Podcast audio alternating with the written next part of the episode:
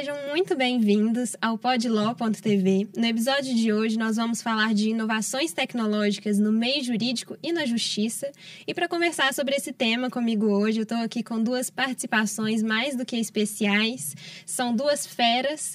Uma delas você já conhece, vocês já conhecem, vocês já estão acostumados. É o Dr. Fernando Botelho, ele é advogado, ele exerceu a magistratura por 22 anos, foi presidente da Comissão de Tecnologia da Informação do Poder Judiciário de Minas Gerais. Ele é ex-membro da Comissão de Tecnologia da Informação do Conselho Nacional de Justiça e tem MBA na, em Gestão de Telecomunicações na Fundação Getúlio Vargas e pela Universidade de Ohio.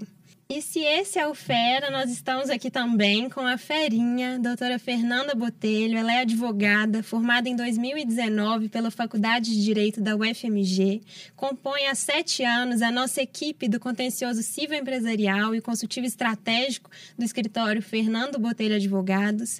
Em 2018, ela realizou na California State University Northridge o curso de Digital Companies in E-Business Revolution e trabalhou em 2019 em Nova York, nos Estados Unidos, no gabinete da juíza Edwina Mendelson, na Corte Criminal de Nova York, compondo seu clerk e o Office for Justice Initiatives.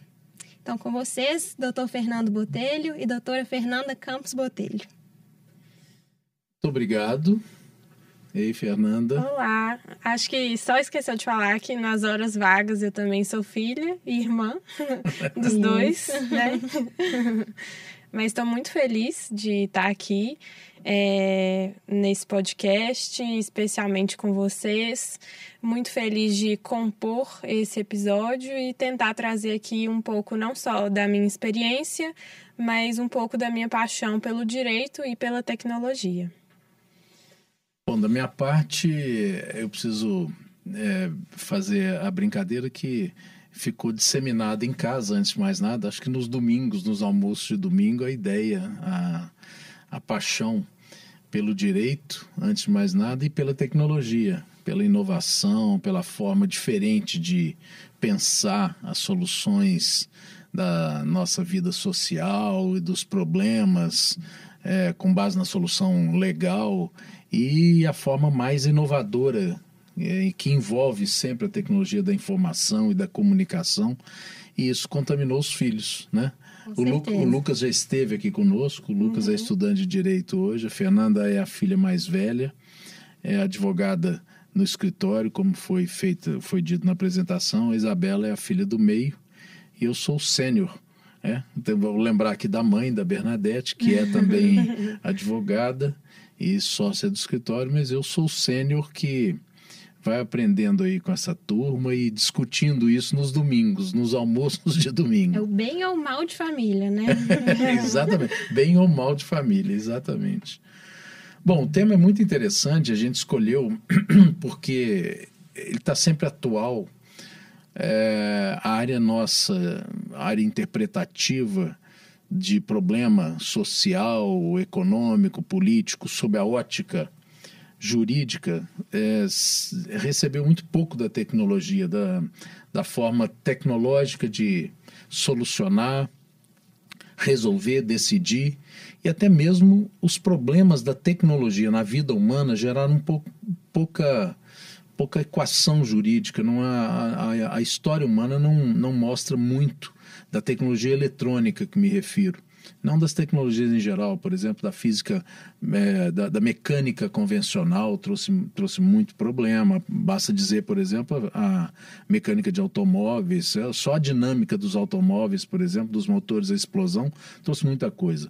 Mas da tecnologia mesmo eletrônica, essa que nós vivemos hoje diariamente, que surge com os circuitos, com a computação a partir da década, digamos ali do meio do século, década de 50, década de 60 do século passado, nós temos pouco envolvimento da justiça com isso. E agora nós temos um momento crucial em que a vida é, jurídica praticamente passou a ser uma vida de problemas eletrônicos, de modo geral, Sim, de problemas digitais, de problemas inovadores da eletrônica, tanto na vida comum quanto nos mecanismos de justiça. E eu acho que esse tema é, portanto, muito atual, muito presente. A gente vai falar alguma coisa aqui da tecnologia da informação na vida e vamos falar da tecnologia da informação na justiça brasileira que também está passando por um momento que eu diria é o momento dois aqui de grande modificação e vale a pena a gente tratar, não é isso, Fernando? É, e eu acho que para aqueles que acreditavam que essa mudança viria em 20 anos, 2050, com carros que voam, tá acabaram aí, né? por se assustar, né? Porque a pandemia acabou acelerando um pouco. Tanto a demanda pela tecnologia, pela inovação e pela solução, quanto a ansiedade mesmo das pessoas por novos mecanismos de contato, por novas assistências, auxílios, e a tecnologia acabou, na minha opinião, sendo a protagonista da solução trazida pela pandemia. Então, a gente viu a tecnologia na medicina, a tecnologia acompanhando a importação de insumos, a tecnologia conectando pessoas, a tecnologia sendo a solução de equações, tanto de saúde quanto da vida.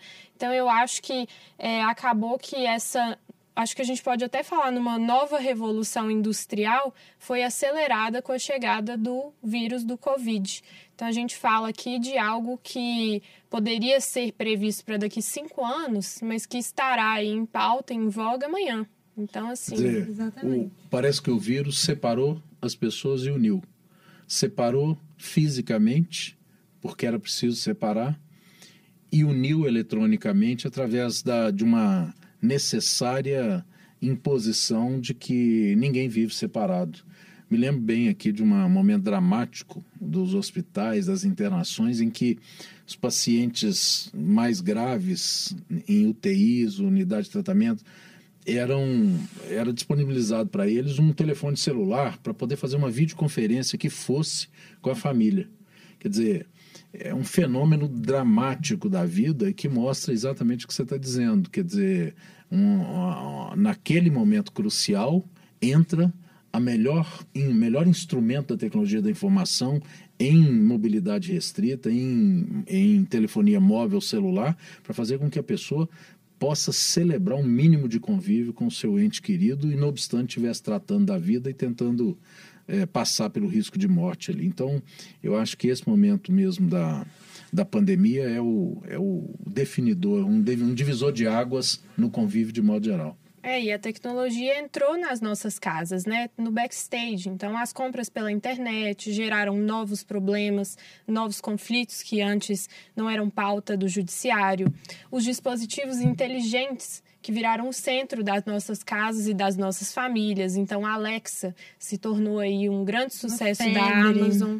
É, o nosso a nossa comunicação com o comércio, com os marketplaces, com os agentes aí, com os players, toda foi revolucionada por um boom de tecnologia que aconteceu ali, tanto como fruto quanto como iminência ali da tanto do problema do Covid com a necessidade da sociedade. Então, acho que a gente fala aqui de uma era tecnológica nova, atual e que afeta tanto as nossas vidas, os nossos hábitos de consumo, o mercado, os aparelhos, quanto a justiça em si, tanto é, como consequência final né, dessas alterações, quanto a justiça como protagonista mesmo das inovações tecnológicas. Um instrumento né, para melhor eficiência dos operadores de, do direito, né, maior celeridade no trâmite dos processos. Né? Pois é, então tá, tá pacificado aqui, tá acertado, fizemos o um acordo de que é, é um mundo de novidades que a gente tem que falar. Vamos ver se a gente consegue tratar dos pontos principais aqui, aproveitando a presença ilustre uhum. da Fernanda, que nos brinda hoje com, a, com a, o conhecimento, com a visão, inclusive, da realidade norte-americana, porque morou lá, viveu é, essa a dinâmica da justiça criminal americana num condado como o de Nova York, que é um negócio extremamente interessante, e até um certo comparativo para minha felicidade, que eu acho que é o que você vai dizer, imagino, pelo que a gente já conversou, é um comparativo com a nossa situação aqui de justiça, que do ponto de vista tecnológico é muito mais avançada do que um país Sem como dúvida. os Estados Unidos, talvez até pelo excesso de demanda que nós temos aqui. Mas vamos lá. Eu acho que antes de falar de justiça, porque justiça é um mecanismo de, so, de resolver os problemas, acho que nós podíamos falar alguma coisa que está ligado com isso, mas a área da área jurídica hoje que está passando por modificações extraordinárias, né?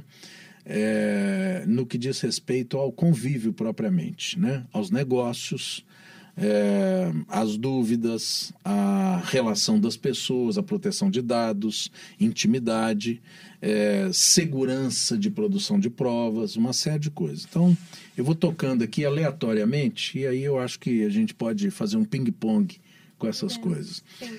Uma coisa é muito interessante e vai ligar aqui com o que eu vou falar é essa visão de números, né? Nós estamos falando nesse momento agora, por exemplo, em telefonia celular de quinta geração, né? É, o 5G, tivemos quarta geração, terceira geração, dois e meio geração, lembra disso? A geração dois e meio, geração 2, a geração 1. Um, e falamos também, paralelamente, em internet 1.0, internet 2.0, internet 3.0, para chegar nesse negócio que a gente está todo mundo falando agora, que é chamada internet 4.0. A internet 1.0, só para lembrar o pessoal assim mais da minha geração, que viu isso surgir ali nos anos 80 no Brasil, com uma característica que era exatamente da gente poder fazer uma consulta eletrônica nos monitores. Talvez vocês não fossem ainda nem nascidas. Quando a gente começou a ver que dava para usar a computação não como um elemento estático de produção de serviço, de atividade, mas com um elemento interconectado com outra máquina e, e obter conhecimento, conteúdo de, outra, de outro equipamento. Eu, eu diria assim, é o primeiro momento da internet, né? Os computadores se conectaram e a gente começou a receber conteúdo remoto vindo nesses computadores. As redes foram se aprimorando, foram ficando mais, mais fluidas. Nós passamos para uma fase seguinte em que nós começamos a interagir com esses conteúdos. Eu vou dar um exemplo aqui para o pessoal da área jurídica, eu acho que fica fácil, que é uns comentários, por exemplo, lá naquelas reportagens, ali já na década de 90, a gente entrava, a, a tela custava encher o monitor, tão, tão carregada que era a imagem, o texto, para as redes, que eram redes pequenas ainda, telemáticas, redes de telecomunicações, mas já começava uma interatividade e dali dá um salto significativo já na, na, na, virada do século e até o momento atual, que é a chamada internet 3.0, em que nós começamos a fazer uma interação significativa do ser humano com as máquinas, das máquinas entre si, a ponto delas começarem a se conversar de uma forma quase que automatizada. E nós criamos grandes redes de computadores, redes de comunicação humana, e essas redes vão passando agora para uma nova filosofia. Uma filosofia quase que impensável há pouco tempo atrás. E eu estou falando bem da geração de ambas, né? que é a filosofia da máquina praticamente pensar, decidir, não é? Então ela faz uma predição, ela vê algo, toma uma decisão e entrega um conteúdo sem a intervenção humana, ou com o mínimo de intervenção humana. E aí nós começamos a ver o seguinte, que nós vamos sair até dos monitores, vamos talvez ter isso disponibilizado no automóvel, num um aparelho refrigerador, num equipamento qualquer doméstico, que vai passar a fazer atividades como compra, por exemplo, automaticamente, celebrando contratos com outra máquina à distância. Ou seja, uma internet 4.0. Eu estou dizendo que um pouquinho mais para frente aqui no nosso debate nós vamos falar na mesma sequência numa justiça 4.0, dentro de redes que estão chegando ao 5G, a quinta geração. Redes que fazem a, a transmissão, a subida e a descida dos conteúdos, imagens, som, textos, etc., com uma velocidade estupendamente maior do que foi feito até agor. E isso muda a vida das pessoas. Eu quero pôr essa provocação aqui para ouvir um pouquinho de vocês o que, que é que nós podemos ter com isso. Deixa eu acrescentar mais um ponto. E quando a gente começa a fazer uma, uma forma de integração dessas redes, através de registro criptográfico dos conteúdos, que eles vão se tornando imutáveis dentro dessas redes, e eu crio ali dentro blocos de registro universais, tornando umas, transformando a segurança de identificação desses documentos dentro das redes telemáticas, criando coisas que vêm aí do, do, do, do inglês, o anglicismo de blockchain, criptografia, NFT, non-fungible token, os tokens de, de encriptação, criam moedas digitais, ninguém entende o que é isso, o que é uma moeda, instrumentos de pagamento. Entro então na internet 4.0. E nós, da área jurídica, o que, que será de nós? O que, que será da nossa atividade? E os problemas? E a justiça 4.0 ou 5.0? O que, que é que elas vão fazer? Fico aqui na provocação, Fernanda. É, eu, Isabel. Eu, como advogada, eu já vejo aí várias vertentes. Várias. Acho que só de citar a palavra dados, a gente já pode pensar aí numa pirâmide de problemas, de necessidades, de cautelas especiais, né? Dizem, por exemplo, você tratou primeiro aí dos dados, dizem ser o novo petróleo, né? Porque a partir dos dados e com uma máquina, um algoritmo potente, como esse. É... O que é algoritmo? Bom, o. Para o pessoal da área jurídica. Para o pessoal da área jurídica aqui. É, o... aqui, aqui, é bom dizer, aqui não tem nada combinado, então nós vamos fazer a provocação de surpresa. O que, que é algoritmo? E essas provocações acontecem até no ambiente familiar, a gente se desdobra ali para tentar responder. É, o algoritmo ele é uma, mesmo uma operação né, matemática, e quando eu falo aqui do algoritmo, é, eu estou falando do mecanismo utilizado pela máquina num processo de machine learning de processar uma informação e me fornecer ali um resultado. Então eu crio uma fórmula matemática para que a máquina obedeça um comando e me dê ali um resultado. O que é machine learning? Machine learning é uma técnica de ensino. Produção primeiro, porque nem todo mundo. É o tá aprendizado bem. da máquina. Uhum. É, é uma técnica de ensino da máquina, falando de uma forma. Máquina ou computador? Nós estamos aqui com dois computadores é. aqui em cima. O computador aprende, é isso? Aprende. Aprende. Aliás, há discussões, né? Ele de fato aprende. Há inclusive um, um uma discussão bem bacana. É, existe um estudioso que ele chama, o, ele é o Alan Turing, e ele realiza o que ele chama de, é, que ficou conhecido, né, como Turing Test, que é o seguinte: ele coloca um homem e uma mulher e ele se corresponde. Vou falar aqui de uma forma mais dinâmica, sem me atentar às especificidades do teste, atentando à conclusão. Mas ele coloca o desafio para o homem e para a mulher de um fingir que é o outro. Então o homem tem que convencer a ele de que ele é a mulher e a mulher tem que convencer a ele de que ele é o homem. Com a máquina, ele coloca a máquina para convencê-lo de que ela é o homem e se a máquina conseguir produzir, né, fornecer uma produção que seja entendida e possa ser compreendida com as mesmas qualidades de, de, da, da, do humano, ou seja, que a máquina consiga se passar pelo humano, aí a gente está diante de uma máquina in, autônoma, independente é, que passou no processo de machine learning. E aí a gente pode falar, existem várias formas de machine learning. É, tem a supervisionada, em que. Mas então, deixa eu devagar. Quer dizer que nós estamos falando de máquina, aprendiz, mas nem, nem por isso um aprendiz autônomo, autônomo. E talvez um aprendiz autômato. Porque há quem use o algoritmo de programação para dizer que essa máquina é mulher. E há quem diga que essa que a outra máquina é homem. Eu estou dizendo já num, numa segunda, ou num terceiro, quarto, quinta provocação, é que para efeito jurídico, por exemplo, ou para efeito de decisão, eu preciso saber que aquele que detém o poder da tecnologia, ou seja, no caso específico, o algoritmo de programação, pode interferir na qualidade e no nível do aprendizado. Sim. Eu digo o seguinte: e se eu inserir um algoritmo de predição preconceituosa, racial, sexual, sexual política, econômica, o que seja. Essa máquina aprenderá a predizer algo com uma contaminação de preconceito. Sim. Ela não é autônoma, ela passa a ser autômata. É, a questão é mesmo. A questão é mesmo, essa é uma das grandes discussões. A questão é que quando a gente está falando de uma máquina autônoma, é, existe, existe o que, pelo menos, a, a, doutrina jurídica fala, que a máquina ela pode ser organizada na estrutura de árvore, ou seja, se A é B, então eu consigo predizer, eu consigo é, fazer uma previsão do comportamento dessa máquina, ou existe mesmo a máquina formada por redes neurais.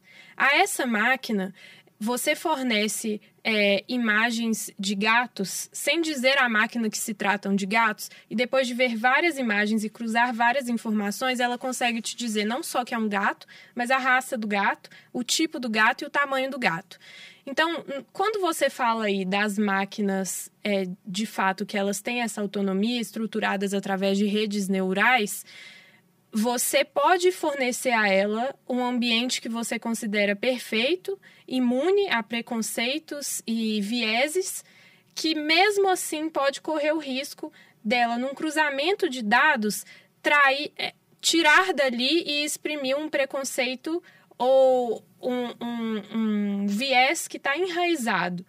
É, eu acho que essa é uma grande discussão que vem aí é, porque, inclusive, a respeito de responsabilidade civil, já que as melhores máquinas, os melhores e mais potentes algoritmos, são aqueles estruturados dessa forma, através do machine learning e com as redes neurais já que a, a, outra estrutura ela é muito limitada. Se você tem uma máquina que consegue fazer um cruzamento de dados, ela vira uma perfeição, ela é um humano perfeito. Quer dizer, ela opera dentro de um conceito, eu não diria perfeito, mas de quase perfeição do, da chamada inteligência artificial. Quer dizer, ela consegue reunir, através de softwares potentes, algoritmos potentes, uma capacidade quase que de retroalimentação das informações e de quase que de metabolismo das informações para que ela possa fazer predição com o próprio software instalado nela. Seria mais ou menos isso. É, mais ou menos mais ou isso. Menos isso. Bom, então vamos lá.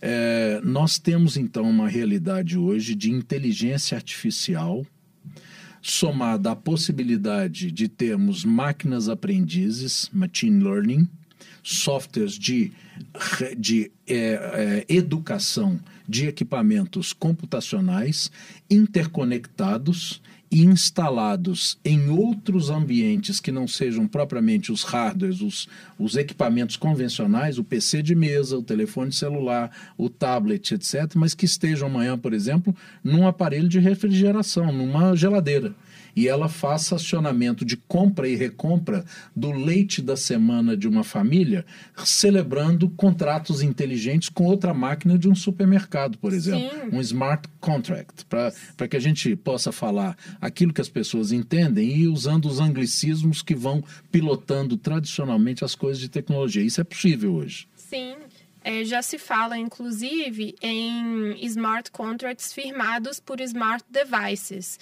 Então, é, por exemplo. Ou seja, equipa equipamentos inteligentes fazendo contratos inteligentes. Inteligentes no sentido de que eles são automatizados e eles, eles são autoexecutáveis. Eles fecham de forma autoexecutável sem que haja a, a interação humana. Aquilo que em direito contratual nós falamos como autonomia da vontade, a manifestação livre da vontade para a celebração de uma obrigação contratual. Essa vontade deixa de ser humana e passa a ser da máquina. E pode ser complicado também no meio jurídico, né? Muito, Porque como, É que, como que eu vou provar que aquela vontade manifestada pelo computador é a mesma vontade daquele que está por trás do computador? Exato, e aí já se fala, inclusive, numa eventual relação de mandato, mas o mandato Exatamente. necessita que o mandatário seja pessoa. Mandato ligado à ideia de mandato e preposição, quer dizer, se alguém programou aquilo. Por isso é que eu, eu provoquei no início. Ou não.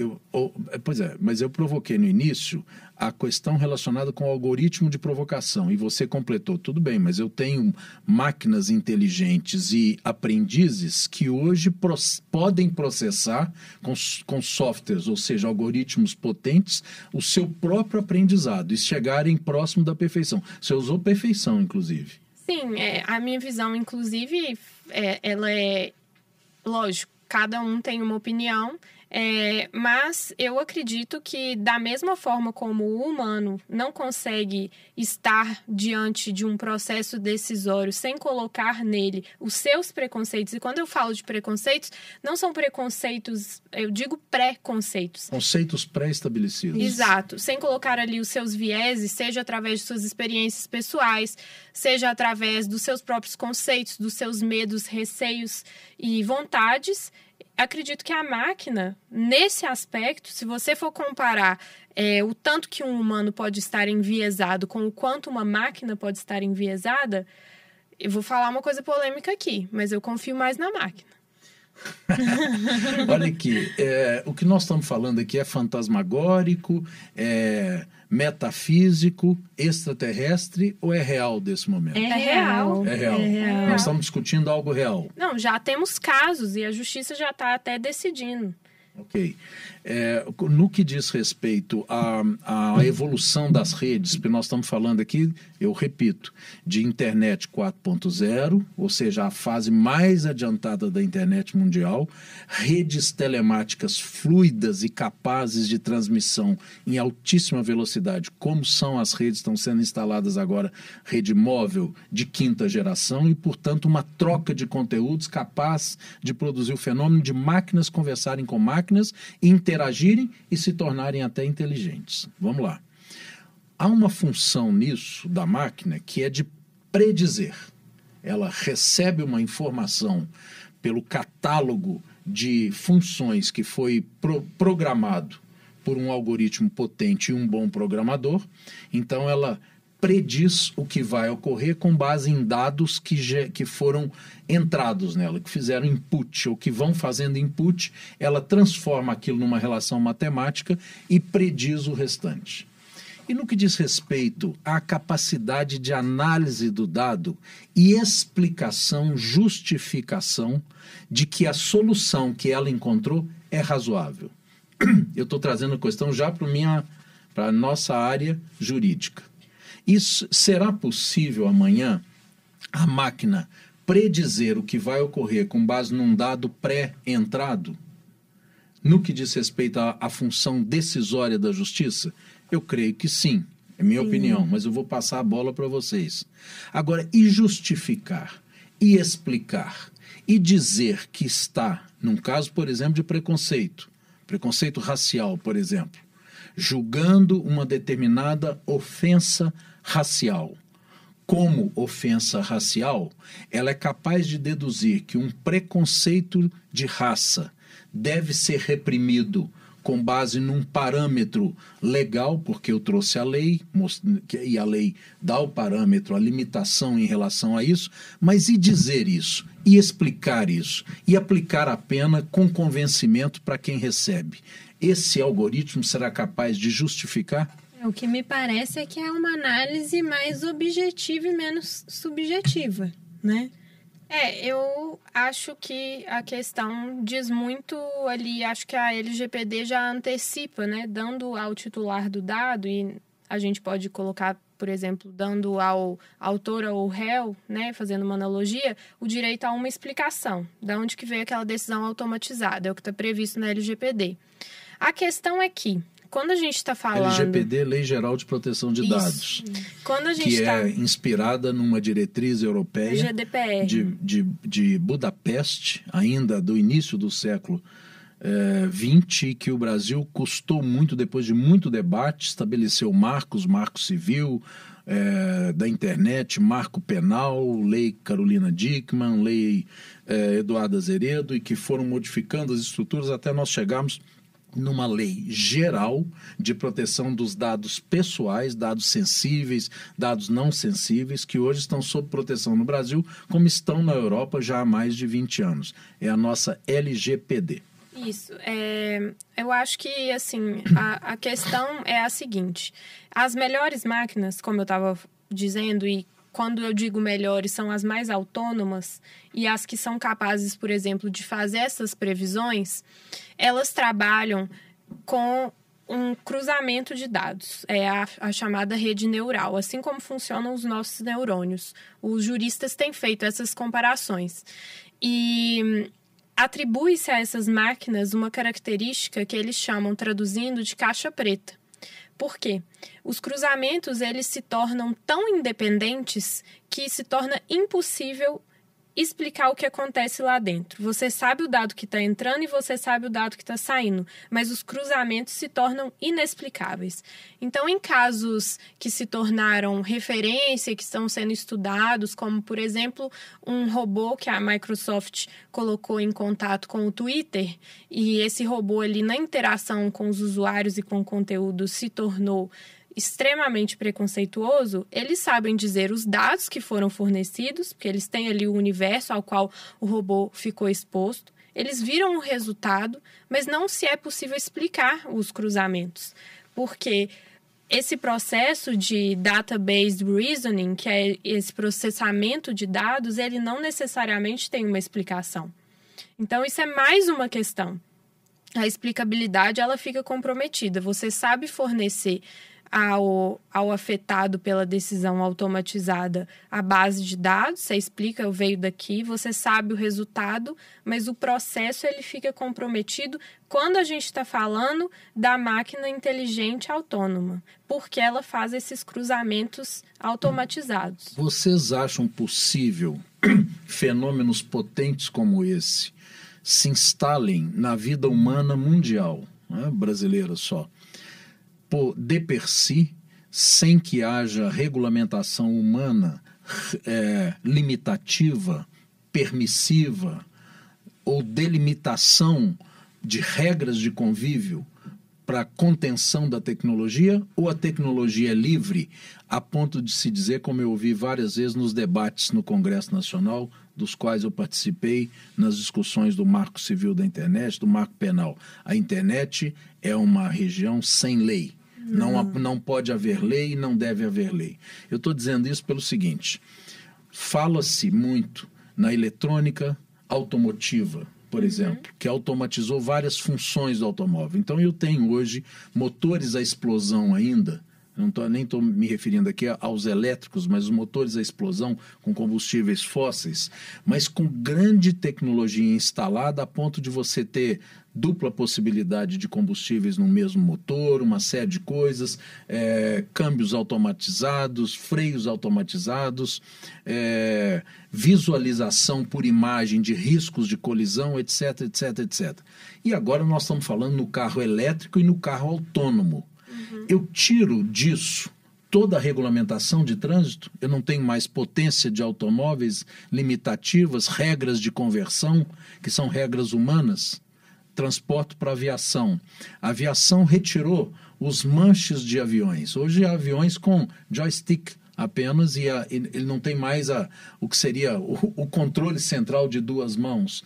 Aviões com alta capacidade de transporte hoje de passageiros e de cargas e que, vi, e que funcionam à base da eletrônica, chamada inclusive aviônica. Mas o piloto fica lá o comandante está ali para regular a aviônica e as regras de tráfego estão rigorosas. Eu vou lembrar aqui de uma determinada empresa americana que trouxe para o, para a, a, a, o consumo mundial um uma determinada aeronave com uma tecnologia extraordinária, extraordinária que era um Pitot que é um equipamento que fica por fora da aeronave para controle é, de ver, vertical ou não, e que ele entrou em parafuso com a, com a aviônica e derrubou dois aviões no espaço de 60 ou 90 dias, matando um monte de gente, teve que ser retirado do mercado. Nem o próprio piloto conseguia controlar a tecnologia ele, que estava atuando sozinho. A pior, pior, o que se informa é que não foram treinados nessa Sim. aplicação eletrônica, então não sabiam controlar a crise eletrônica. Então o que nós precisamos saber, essa esse fenômeno todo que você está dizendo, de máquina falar com máquina, ele de fazer contrato inteligente entre si, as máquinas, vão funcionar fora das regras do direito? Acabou o direito nisso? Ou elas entram numa realidade em que nós apenas mudamos a parafernália instrumental e passamos a ter a necessidade de ter novas regras para estabelecimento dos limites? Eu acho que a tecnologia ela tem que ser vista como instrumental e não como é, substitu substitutiva da vontade, da capacidade humana, porque a capacidade humana ela é insubstituível em certas atividades. Em certas atividades, sim. Em, por exemplo, falando agora da justiça, né, no âmbito da justiça, atos repetitivos que tanto oneram os servidores, esses sim podem ser substituídos substituídos. Agora, se a gente pensa em casos complexos, casos que nós tanto, ve tanto vemos né, no, no, nosso dia a dia, esses casos, eles demandam uma mente humana, eles demandam é, uma análise mais aprofundada e não uma análise programada. Então, eu acho que sim, a tecnologia vem para ajudar, para auxiliar, mas nem sempre para substituir e atuar sozinha. Eu vou fazer aqui então um contraponto, na verdade. Porque pelo seguinte, é, para o investidor, se você for pensar, a, o aumento da tecnologia, o aumento das máquinas e até a vinda de uma, da tecnologia para o país, ela, ela precisa de investimento. E o investidor, ele tanto é atraído por um ambiente extremamente regulado, onde ele consegue fazer previsões, quanto ele é atraído por um ambiente que não há regulação, porque vê-se aí uma oportunidade. Então, o que os juristas têm dito é que a dificuldade, né, o desafio não é a inovação tecnológica, mas a governança digital. Hum, muito bom. E o que a gente tem que saber é que essa regulação, ela tem que acontecer de uma forma em que o fenômeno tecnológico, ele não seja, não tenha que se encaixar em regras, por exemplo, a lei de SA que foi foi redigida há muito tempo atrás. Então que o fenômeno atual não tenha que se encaixar em regras antigas que os princípios sejam utilizados ali para tentar ver essa situação e que o próprio regulador dê oportunidade para que a regulação seja feita ao, ao mesmo tempo e que ele participe. Então, é, as, é, se fala muito é, em algumas figuras, como o wait and see, que seria mesmo deixar a tecnologia desenrolar para ir regular, mas a que eu mais gosto é a figura do sandboxing, que são ambientes de testes, uhum. onde o regulador dá para, para os empreendedores um ambiente livre, é, com limite de clientes, até para evitar danos maiores, em que ele desenvolva o seu produto. O regulador observa ali a experiência e, a partir de então, procura regular a tecnologia. E o que eu gosto muito é esse sandboxing, que eu, eu digo que eu gosto, é que eu acho que é uma solução aplicável, mas o sandboxing com a participação do regulador. Então, o regulador testa por si só. E a CVM mesmo já tem uma, uma sandboxing. Então, eu acho que é mesmo a solução, porque eu tenho medo que esse, esse receio, esse anseio das pessoas, dos riscos, que são vários, já tem vários acidentes de automóveis, de robôs em shopping. Né? e, e não precisa ser acidente. Drones. Não precisa ser acidente de vida ou morte, não. É uma ofensa, por exemplo, esse robô Tai, né, da Microsoft, eu tenho certeza que ele feriu a honra de várias pessoas. Então, esse de privacidade. Esse anseio das pessoas e o medo da tecnologia, eu receio de que ele leve a uma regulação excessiva que impeça o crescimento tecnológico, o que também é negativo. Olha, nos de... você tocou num ponto extremamente interessante. Nos debates das duas leis, da Lei Carolina Dickmann e da Lei Eduardo Azeredo, que alteraram o Código Penal para criar o, o crime de invasão de ambiente eletrônico e que foi, na mesma mesma ocasião confrontado com o debate congressual do, do famoso marco civil da internet, veio para o Brasil uma discussão muito rica sobre o, a, a tipologia da tecnologia nas leis. Porque a lei não pode engessar a tecnologia de tal modo que eu tenho lei hoje regulamentando uma determinada conduta na rede seja de rede telemática ou inovação na aviônica, na, na eletrônica de automotores, etc. e tal, e ela fica velha em 30 dias, 60 dias, porque eu tenho nova tecnologia que não está amparado por aquilo, como, por exemplo, disciplina de cilindrada de automóvel, etc. É, a lei deve ser aberta. Esse foi um conceito vindo da Europa e dos Estados Unidos na época. A lei sobre tecnologia deve ser aberta para que você tenha interpretação aplicativa no futuro muito próximo daquela visão do direito norte-americano de não fazer a interpretação com base numa visão histórica, e sim numa visão é, contemporânea da aplicação da lei. Ok, mas você tem rigores brasileiros, eu vou falar só do Brasil, mas em outros lugares do mundo, que são de garantias fundamentais das pessoas, com base exatamente na definição de fatos. Eu me refiro aqui, por exemplo, ao direito penal e ao direito tributário. Direito penal, por exemplo, ele vive à base de um princípio sólido que nos garante a todos de que não há crime sem que o fato tenha sido definido, mas definido nos seus estertores todos.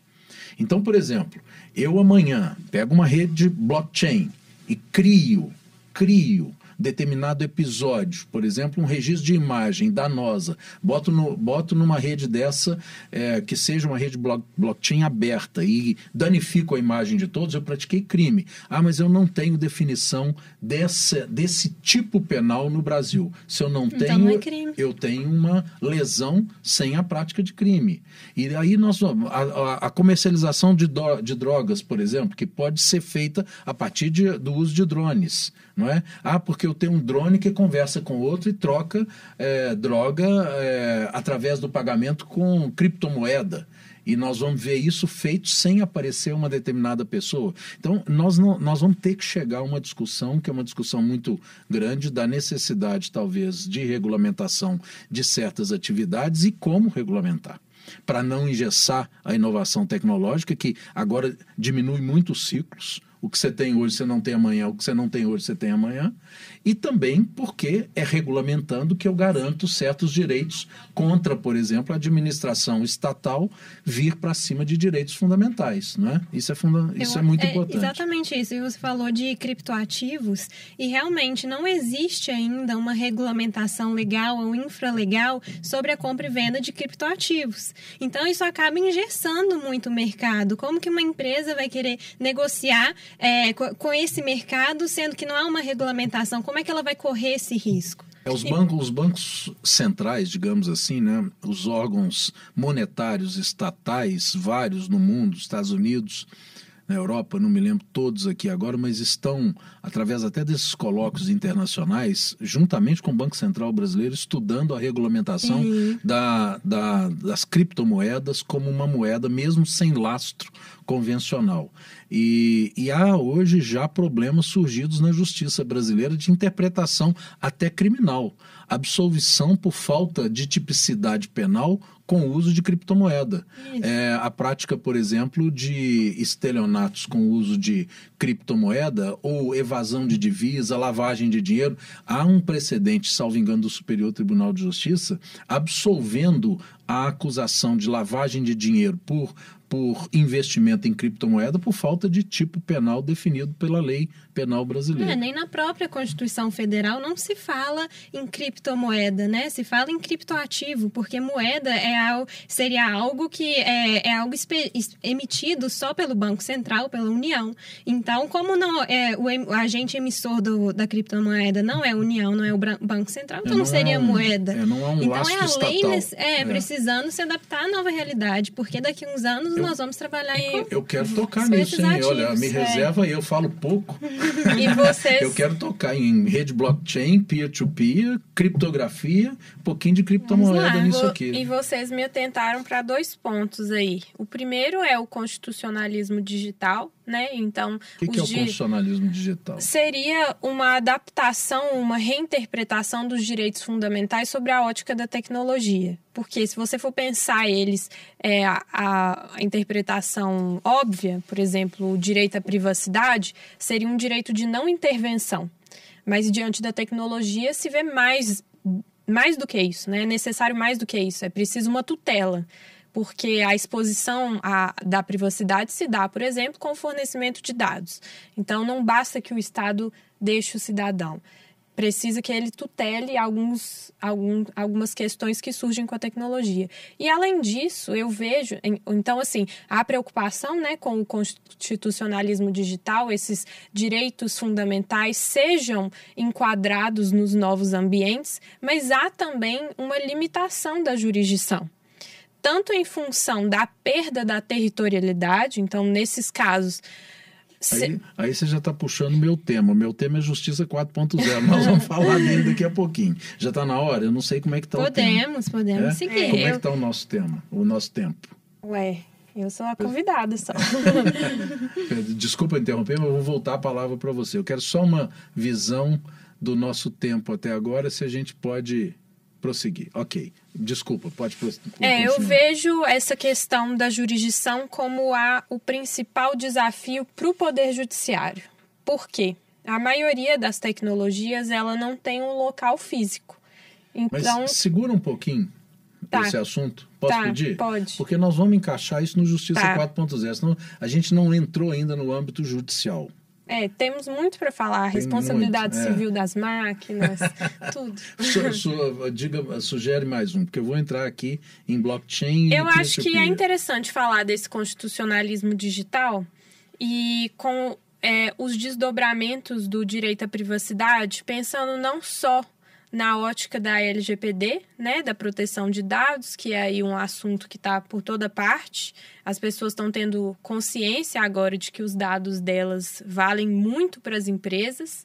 Inclusive, a gente vê aí ofertas, né? Me deu o seu CPF, eu te dou um desconto. Empresas comprando dados, né? É, vendas ilegais, é. né? De dados entre empresas. Exatamente. Grandes, é, inclusive tem situações tratadas aí até como práticas é, de crime contra o mercado, porque você tem que pensar agora na união de empresas, não só sobre o ponto de vista, vista de poder econômico e domínio de mercado, mas de domínio de dados.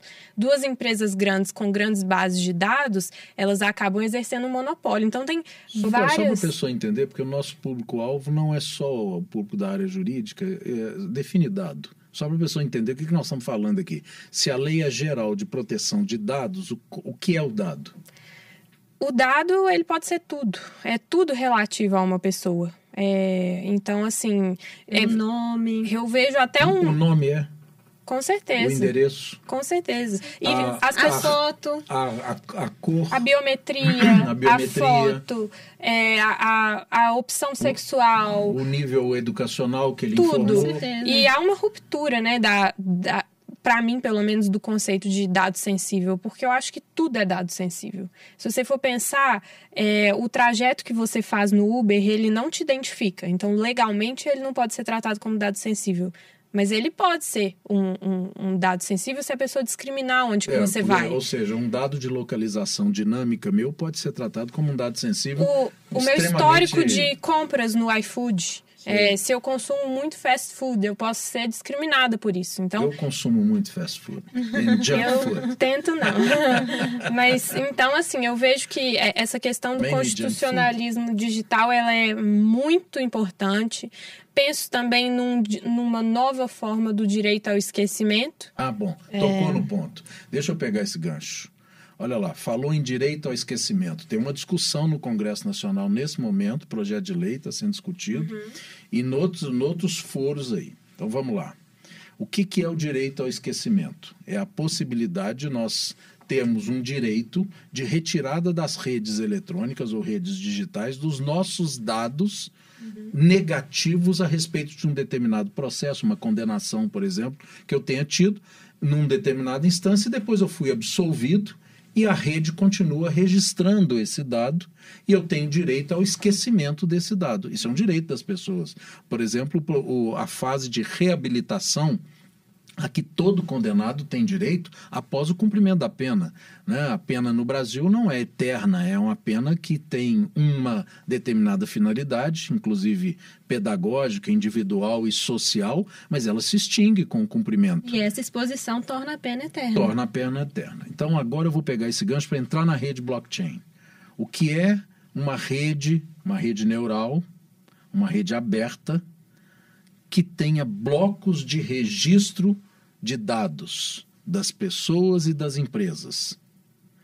E esses blocos registram repetidamente entre si os dados, meu nome, por exemplo, a minha cor, meu nível educacional, o meu endereço, e replicam e criptografam.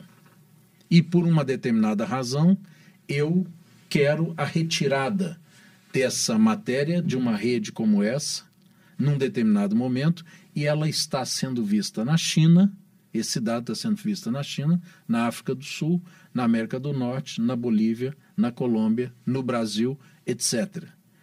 Como eu conseguirei o direito ao esquecimento, que é eminentemente nacional. Quando eu ouço você falar no novo constitucionalismo digital, nós estamos falando de uma Constituição nacional. Tá certo que ela, ela importa direitos transnacionais e, e metaconstitucionais como os direitos fundamentais, mas nós estamos falando de uma aplicação dentro dos níveis da jurisdição brasileira. Como é que eu vou conseguir o direito ao esquecimento no Brasil se ele está sendo visto na China? Aquilo que eu fiz com o meu CPF, com a minha, minha imagem, meus dados, etc., e estão gravados numa rede blockchain criptografada. Bom, essa é uma grande discussão e erram aqueles, arrisco dizer, que colocam o blockchain como inimigo da LGPD, porque eu acredito que não é. Pelo contrário, eu acredito que não só é amigo como aliado. Eu concordo.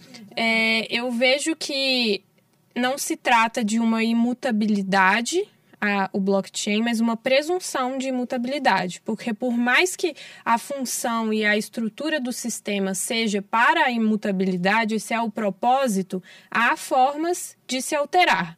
É, então... Fala, fala um pouquinho aí, vamos falar um pouquinho, ainda que breve, do que, que é essa imutabilidade, só para a pessoa que não está muito afeiçoada à tecnologia entender. Primeiro, o que, que é blockchain, né? uma coisa em inglês. O que, que significa em português, blockchain? É, o blockchain seria mesmo uma rede, né? Posso traduzir? Ah. Uma cadeia de blocos? Isso, é uma cadeia de blocos. É... Blocos eletrônicos de computadores que registram em bloco os dados de uma pessoa, de uma empresa, de o que forma seja. Pública. De forma e, e, que saem interconectados os computadores isso. e você então fica replicado nesses computadores. Isso. É isso? A questão é uma descentralização. O blockchain é uma plataforma que permite a descentralização. Tem alguém que administra o blockchain? Hum. Vamos entrar aí na modalidade? Não, não, não, não, não entra na modalidade, não. Vamos falar numa rede blockchain não permissionada. É, numa rede blockchain não permissionada, há uma descentralização, ou seja, é, será capaz de adicionar um bloco àquele que completar o proof of work, e eu não preciso ser ninguém especial para isso, eu apenas preciso cumprir uma tarefa ali matemática e ser validado pelos demais componentes. Ou seja, falando aqui grosseiramente, eu preciso registrar o conteúdo numa rede blockchain. É, você precisa fazer a prova para que o seu conteúdo seja registrado. E a partir de então, aquele registro ele entra na cadeia de blocos, ele se torna né, mais um bloco. E para alterar aquele bloco, você precisa mais uma vez completar. Ele é criptografado. Isso, é, ele é, ele é. Pode ser uma imagem.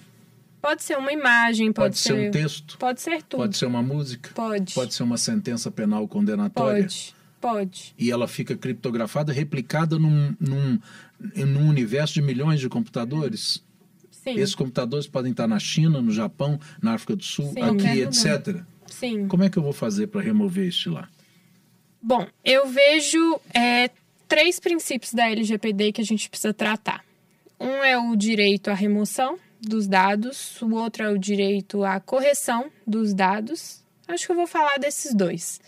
É, o direito à correção é muito simples, porque eu consigo corrigir uma cadeia adicionando um novo bloco. Então, vamos supor que é, eu sou, eu trato dados, né? Eu sou um operador ou um controlador de dados e eu inseri ali um dado seu que está errado. E você me solicita formalmente essa correção. Basta que eu adicione, falando de uma forma bruta, um novo bloco com a informação correta. E o bloco anterior está superado, de forma que a partir de então a sua informação vai ser replicada ali de maneira certa. A questão é quando a gente fala da remoção. Por quê? Em virtude, inclusive, dessa presunção de imutabilidade. E por que, que a gente fala em presunção? Essa presunção é legal ou é tecnológica? Tecnológica. Tecnológica. Mas ela, como ela é muito certa tecnologicamente falando, ela implica numa, num aceite de presunção jurídica de validade. Ela Sim, vai chegar. Pode ser até usada como meio de prova. É, tô querendo, Dada transparência, tô, segurança, tô querendo chegar exatamente nesse ponto. Se eu tenho ali, se eu tenho ali uma imagem minha praticando um determinado ato na Europa e que foi fotografado e inserido numa rede blockchain, eu posso talvez ter essa imagem usada contra mim ou em meu favor numa determinada justiça, pode ser americana, pode ser brasileira, etc., em razão do fato da imutabilidade tecnológica da rede blockchain não poder ser, ser discutida.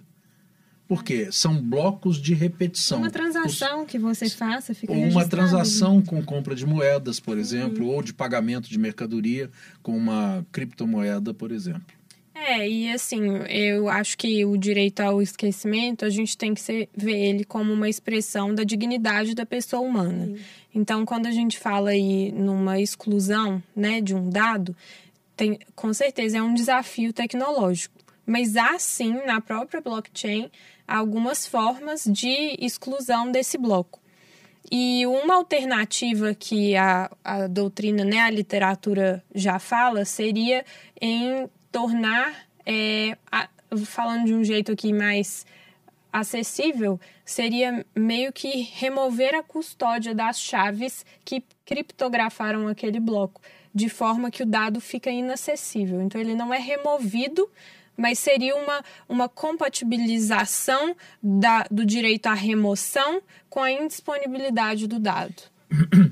É de profunda tecnologia o que você está dizendo e difícil da gente não só traduzir aqui, como é. aceitar, porque envolve uma, uma noção de criptografia por chave, por chave assimétrica, que na verdade é esse, esse chaveamento de bloqueio ele é assimétrico e eu tenho aqui, com toda sinceridade, mas eu não quero entrar, porque senão nós vamos ficar todo o tempo tratando disso, é, dúvidas sobre a possibilidade de retirada dessas chaves, em razão justamente do registro em blocos sucessivos. Ele é um pouco antinomínico, na minha opinião, com a estruturação de uma rede blockchain. É, há muitos que falam, inclusive, que quando se trata de dados, não de provas, porque a função, por exemplo, da associação do blockchain a ao registro de documentos é justamente a imutabilidade. Mas quando se fala de dados, é, muitos falam que seria talvez uma alternativa mais tangível o armazenamento off-chain. Então, as operações da empresa acontecem em blockchain, mas os dados são armazenados num servidor de rede comum, justamente para evitar essa. É, alguém... Porque, inclusive, as manobras para remoção elas são complexas. É, então, necessita investimento é, e o, o, investidor ele não vai investir na tecnologia para ter que colocar ali um desenvolvedor que seja capaz desse tipo de manobra que vai contra a lógica do sistema. É, tira até o caráter ali de imutabilidade, segurança. Uhum. Né? Exatamente. O que eu acho é que ela. Aí nós estamos falando de defeitos, mas a virtude, como você falou, é muito maior de uma rede blockchain típica ou mesmo uma administrada. Você conhece, a Fernanda conhece isso.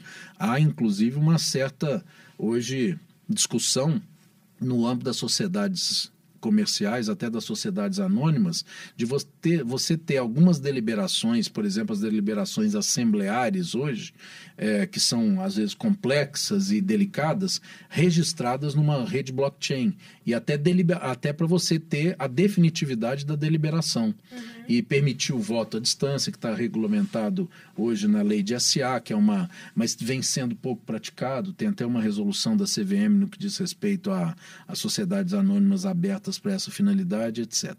Bom, é um mundo vasto, é, é um mundo vasto para a gente discutir. Eu acho que nós podíamos fechar isso aqui se vocês estiverem de acordo, com o Justiça 4.0, porque eu quero falar de Justiça 4.0. Vamos lá, sem dúvida. Podemos entrar na Justiça 4.0? Bom, então eu vou fazer uma introdução para a gente discutir um pouquinho. O que, que é esse nome Justiça 4.0? É um batismo, um nome de batismo, que o Conselho Nacional de Justiça, que é um órgão de origem constitucional, é um órgão previsto na Constituição Federal para fazer o controle é, administrativo dos, dos 98 tribunais ou 98 judiciários brasileiros e que ele criou para que essas justiças, todos os judiciários, passassem a implantar. Então é uma nova filosofia. E que filosofia que é essa? Ele é um programa que faz com que você entre com a justiça na internet 4.0, nessa realidade que nós estamos discutindo, de aplicar a inteligência artificial, machine learning, alguma coisa aí que amanhã eu acredito esteja também incorporada da própria visão de redes blockchain, peer-to-peer, etc., na solução de conflitos na justiça brasileira. E ele baixou resoluções. Ele primeiro começou lá atrás, eu estou com elas aqui, ele começou lá atrás, só para fazer um histórico disso. Lá atrás que eu estou falando é aqui, da pandemia, de 2020 para cá. Criando uma coisa que, na, lembra que a gente falou no início dessa discussão: o vírus separou as pessoas e a tecnologia as aproximou sem o risco da contaminação. A mesma coisa ocorreu na justiça brasileira. Os juízes tiveram que separar-se entre si, evidentemente, são seres humanos, dos servidores, da, da, dos, dos funcionários da justiça e todos eles das partes dos advogados. Nós ficamos totalmente separados. Os fóruns praticamente fecharam, os tribunais fecharam. E teve que, a justiça teve que continuar. Nós tivemos dois anos e meio de pandemia. Então, o Conselho Nacional de Justiça criou o que se chama balcão virtual. Né? O que, que era o balcão virtual? É um sistema de teleatendimento por videoconferência das pessoas e dos advogados. Do balcão virtual, ele passou logo em seguida, foi no ano de 2021, para instituir uma coisa chamada juízo 100% digital. Quer dizer, a ideia do atendimento à distância gerou no administrador, digamos assim, dos tribunais, a de criar justiças 100% digital. Eu não gosto da palavra digital porque ela confunde um pouco em razão é, da, da, dúvida que o vocábulo é, traz, mas o que para as pessoas entenderem são justiças sem recurso humano. Você não tem nem o funcionário fisicamente e nem o juiz. Então elas estão funcionando lá quase que por si, quase que só máquinas. E finalmente, agora mais recentemente, nós estamos falando de, do final de 2021 e foi renovado agora, ele transforma essa possibilidade de juízos é, totalmente eletrônicos nos chamados núcleos de justiça 4.0. E o que são esses núcleos? Eles redesenham, reorganizam a justiça. Justiça, por exemplo, que está lá na minha terra, em Araguari, que é uma grande cidade, uma bela cidade da divisa de Minas Gerais com Goiás e que tem vários juízes, várias varas, não é a justiça que está na cidade do lado, de Uberlândia, nem tampouco a de São Paulo, nem a do Rio Grande do Sul, nem a de Recife, nem a do Pará. Cada justiça dessa está fisicamente instalada num local. A Justiça 4.0 propõe trazer essas justiças fisicamente instaladas para núcleos de julgamento, exame e atos processuais, como a videoconferência de interrogatório, coleta de testemunhas, etc., regionalizadas através de conexões computacionais e telemáticas. Essa é que é a visão.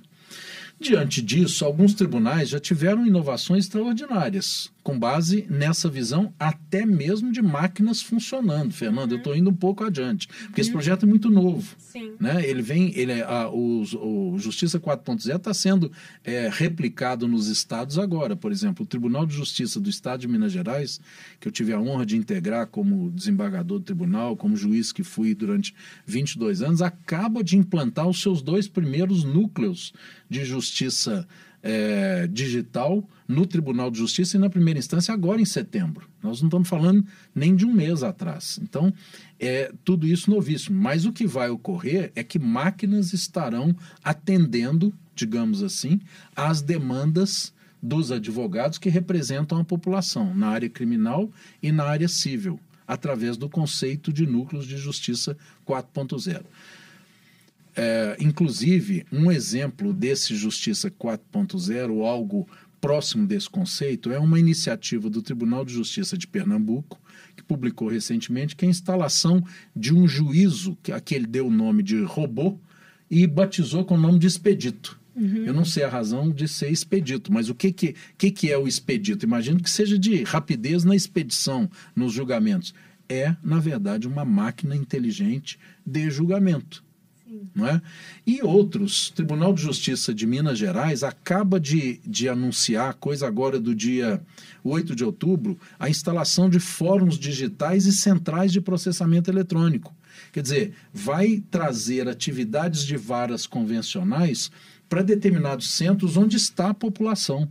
Porque tem gente, por exemplo, que tem que andar 100, 200, 300 quilômetros até chegar numa vara para prestar depoimento, ser interrogado, ver o seu direito, e na verdade isso será centralizado em determinados núcleos eletrônicos e não haverá neles estrutura física, nem prédio, nem pessoa atendendo. Haverá responsáveis pelo funcionamento, ou seja, uma descaracterização progressiva da divisão judiciária clássica que se viu da justiça. E ao final, essa visão, ela, ela desguarnece, na minha opinião, o ao invés de alargar, desguarnece o cidadão, porque o cidadão deixa de ter e eh, contra o Estado propriamente dito uma, uma um ressarcimento é, passível de pretensão por ser esse ressarcimento atribuível ao empreendimento da máquina.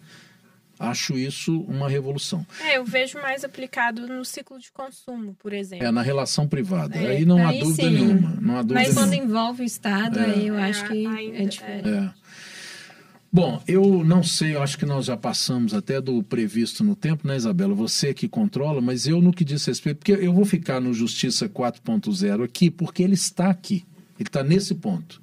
É, nós estamos em, em outubro de, de 2022 e nós estamos falando de um projeto que acaba de ser instalado em, em- no Tribunal de Justiça de Minas Gerais, por exemplo, em setembro, agora final de setembro. O expedito no TJPE é agora, do dia 11 ou 12, E- né? Então nós vamos De ter que outubro. falar muito sobre É, isso, temos tratar o muito Vitor disso. do STJ. Do STJ, o, Vi, Sim. o robô Vitor, né? É, a gente já Então- fala como se fosse assim. É, pessoas, conhecido. né? E a ideia de batizar essas. Eu essas adoro a ideia de batizar. Porque você, pessoal, você identifica Totalmente. Aquilo, né? Eu Aham, acho que é ele vira- interessante. Mas eu acho que é- esse é um assunto, assim, que se desse a gente ficava até Ficava amanhã. até amanhã. É. Porque a gente pode falar também que só isso aqui, o Justiça 4.0, ele já abre campo para o surgimento de cinco profissões diferentes no direito. Nós não vamos mais falar de juiz, advogado, promotor. A gente vai falar de cientista de dados, engenheiro jurídico, é, a pessoa que faz a jurimetria. Então, eu acho que isso aqui. Jurimetria, você tocou ainda. Nós tínhamos que ter falado de É. jurimetria. A- sabe? a- Que é a métrica, é a, é a aplicação da estatística à, atividade jurídica. Isso é extremamente importante. Mas eu queria sugerir, porque hoje você inaugura, né, ilustra com a sua presença, a Isabela, que é a nossa coordenadora, estiver de acordo, a gente retomar esse tema na, na- nos pontos em que a gente tratou aqui. Vamos ver como é que o pessoal reage a isso, o que, que acham, e a gente retoma suas isso. sugestões de algum tópico, né? Que Ex- vocês Pede para eu voltar. Pede pra ela voltar. e, e faço, e convida outros para a gente fazer uma até uma, Uma multidisciplina- collab, com disciplinariedade. Até porque eu não menti, ó. Fera e ferinha. E eu acho que é melhor nós ficarmos por aqui, porque senão a gente vira mesmo de hoje para amanhã. né? Eu queria agradecer, eu adorei participar. Pode me chamar sempre, ainda mais sobre esse assunto que eu adoro. E você precisa falar um pouco aqui também sobre justiça criminal eh, nova-iorquina. Nós vamos trazer, se a gente não, puder, é- esse já tá na agenda. É, esse aí pode contar comigo, porque é muita coisa chocante, diferente e, e que não pode ficar só aqui, tem eu que já ser tô compartilhado. ansiosa pra esse. Tá bom, eu agradeço o convite, viu, Isabela? E agradeço o debate aqui com a Fernanda, aguardando que a gente retome esse assunto palpitante aí oportunamente. Muito bom, eu agradeço a presença de vocês, agradeço quem está nos escutando e peço né, que nos siga no- nas nossas redes sociais, é, que é, assine nosso canal e continue nos acompanhando. Tem muita novidade, muita coisa boa ainda por vir por aí. E é isso, muito obrigada. Tchau. Tchau.